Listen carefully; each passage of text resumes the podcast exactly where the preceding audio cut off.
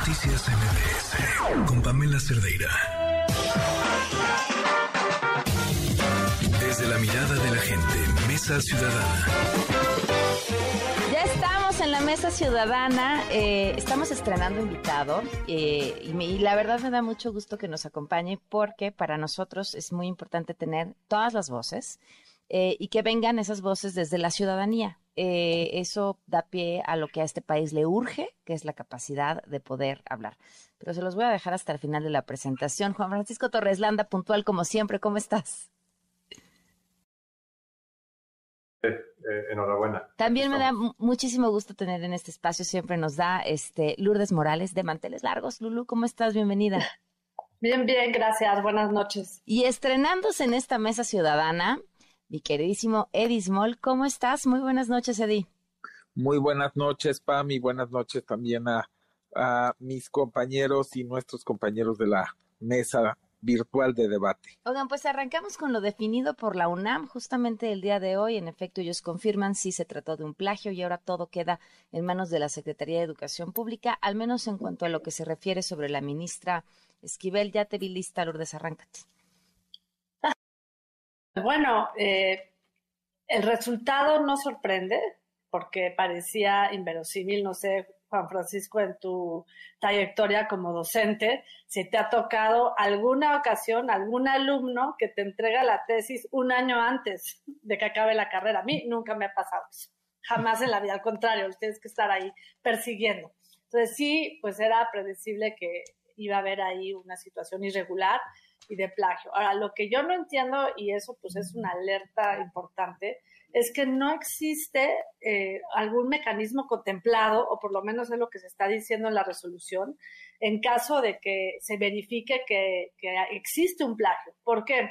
Porque en instituciones académicas como el CIDE, como el Colmex, otros centros de investigación, pues el plagio entre los estudiantes está pues sumamente penalizado. O sea, a mí me han tocado ver casos, inclusive alumnos que citaron mal, o sea, no es un plagio exacto, pero que citaron mal un trabajo y que son penalizados, ¿no? Y hubo una ocasión, en el caso de un alumno, que le iban a prohibir que pudiera titularse porque estaba mal citando un trabajo. Entonces, Wow. sí, eh, la resolución pues desanima porque pues no estamos hablando de cualquier cargo público.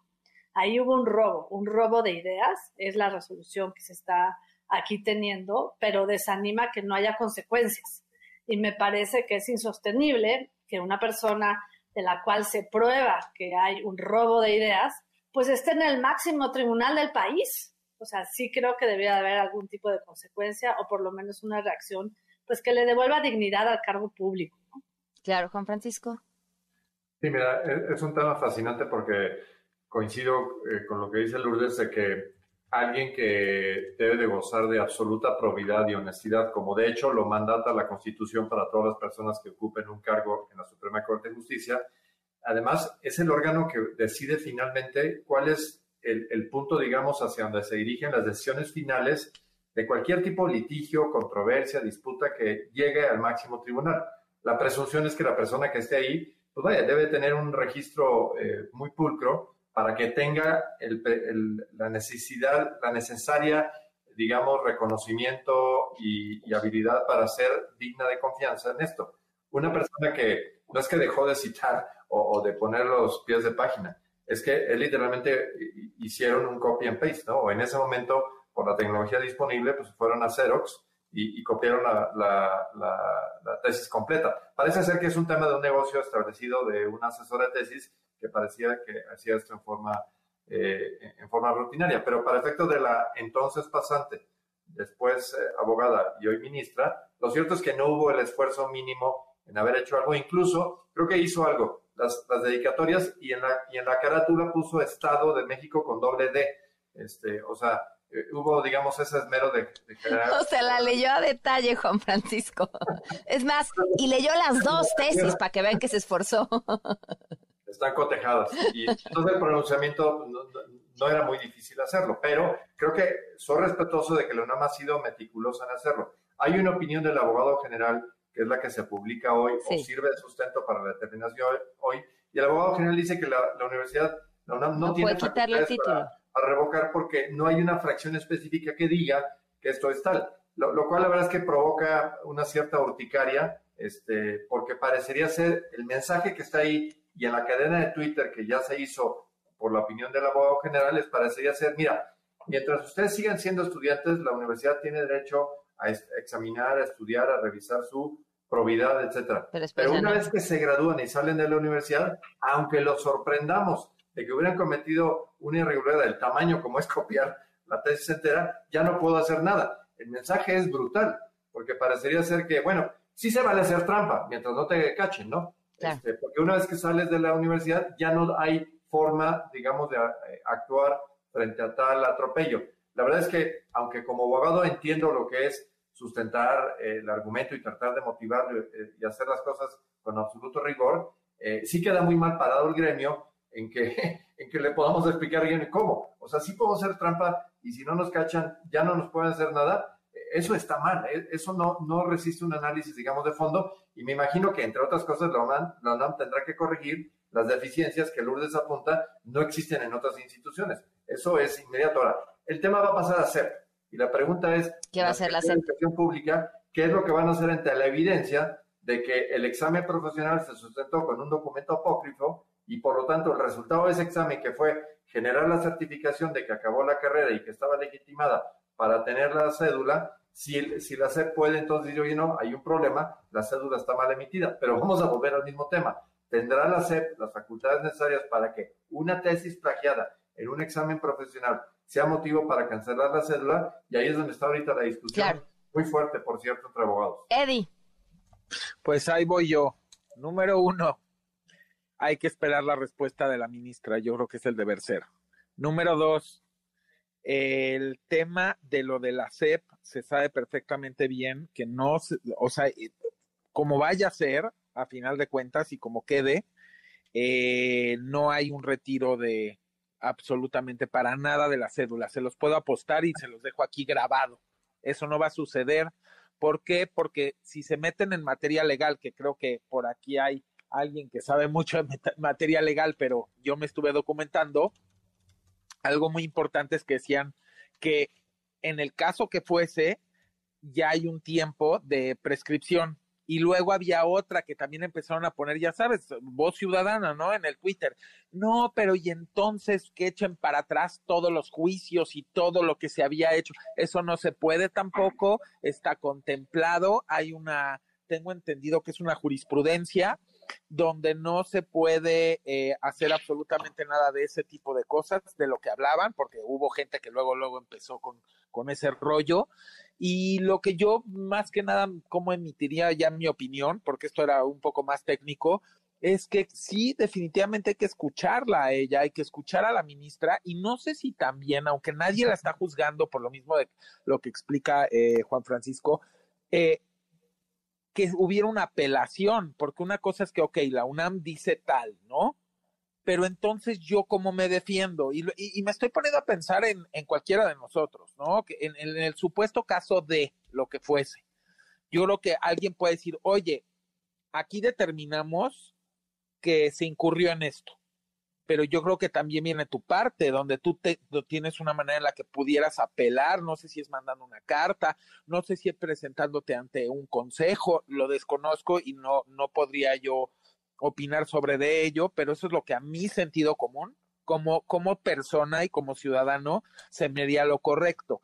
Ahora, nada más, eh, por último, que otra cosa que se me ocurre es, a mí se me haría muy injusto, y esto va a sonar súper extremo, pero ya saben que yo soy muy extremo, eh, que le quitaran a alguien su carrera, o sea, su cédula, por un tema de tesis cuando ya en muchos lados se está discutiendo que la tesis ya debería de, quitarse, que ya no debería, que, que ya no debería existir la tesis. O sea, ¿por qué le vas a borrar todo, todo su trayectoria de estudios a alguien?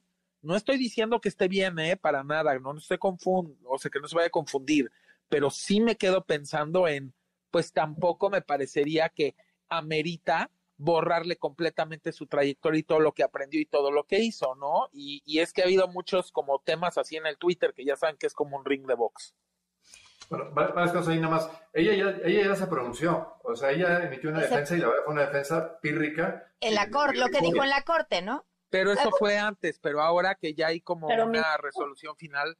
Bueno, eso es una cosa y lo otro es, eh, nadie está sugiriendo que se le borre todo. Lo que tendría que es, va a tener que regresar al momento donde va a tener que sustentar un nuevo examen profesional.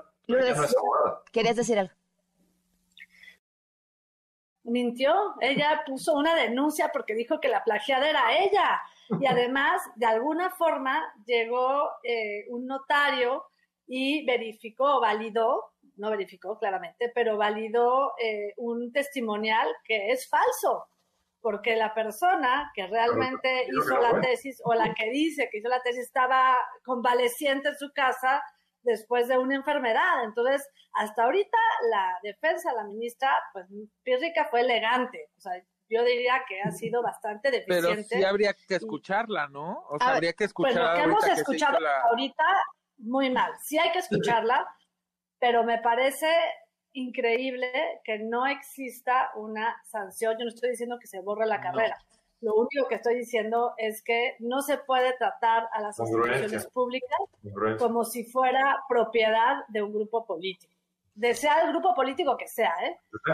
No, importa el color. Entonces sí me parece que debe existir los mecanismos. No es el primer caso de plagio en este sexenio. El actual director del CIDE está comprobado que incurrió en plagio y la respuesta del comité fue que como ya había fallecido el plagiado, entonces no podría haber sanción. Por cierto, también lo detectó Sheridan. Entonces también hubo otro. Me va a encantar escucharla. Ya regresamos al, aire, seguimos aquí la discusión. Este, a ver, me quedan tres minutos de radio, entonces, eh, ¿en qué nos echamos estos tres minutos? Porque, porque hay un montón de temas. A ver, Lourdes, tú querías hablar de la ley de ciencia. Toma un minutote.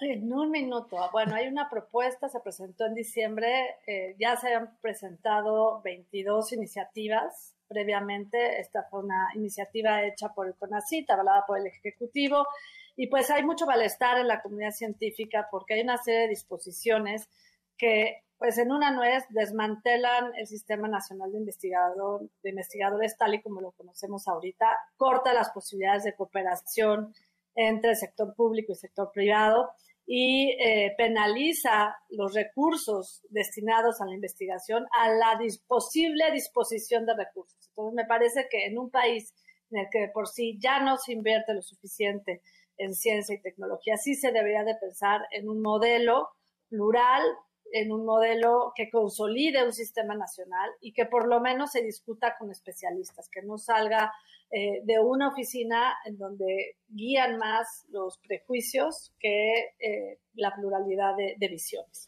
Juan Francisco, ¿algún tema al que le quieras dedicar ese minuto? Bueno, creo que este, vale la pena señalar este caso de un abuso nuevo en prisión preventiva oficiosa. Los alumnos en la Universidad de Guadalajara, que por el hecho de plantar árboles y contraponerse a intereses inmobiliarios, les aplicaron la ruda y los metieron a la cárcel. Entiendo que ya los liberaron, pero el problema es, es nuevamente el cómo algo que es santo como es la libertad de las personas eh, se antepone con una institución que está eh, viciada, como es esta prisión preventiva, que en este caso a tres estudiantes por plantar árboles los metieron a la cárcel.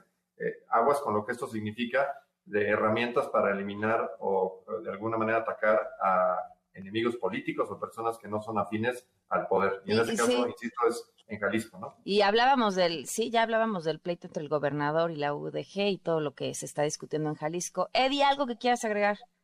Sí, por supuesto, eh, pues con mucho gusto y con mucha felicidad a mí me da el haber visto esta cumbre, esta cumbre de México, Canadá y Estados Unidos, donde para cerrar, porque pues es un minuto, pues lo único que puedo decir es el presidente Andrés Manuel López Obrador y su señora esposa, la doctora Beatriz Gutiérrez Müller, marcaron una página en la historia inédita que se nos quedará en el corazón a todos los mexicanos de haber visto esa camaradería, fraternidad, relajamiento de protocolo entre los tres presidentes y sus señoras esposas. A mí me parece que es una comunicación eh, que a veces puede ser no verbal, pero que comunica muchísimo, no solamente a México y Estados Unidos, a Canadá, a todo el mundo, y es un gran ejemplo.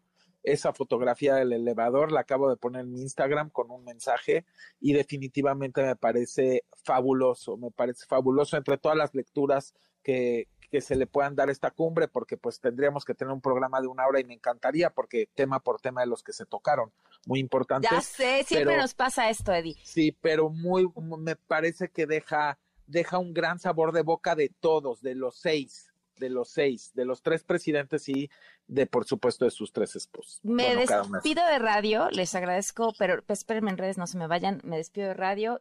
Noticias MBS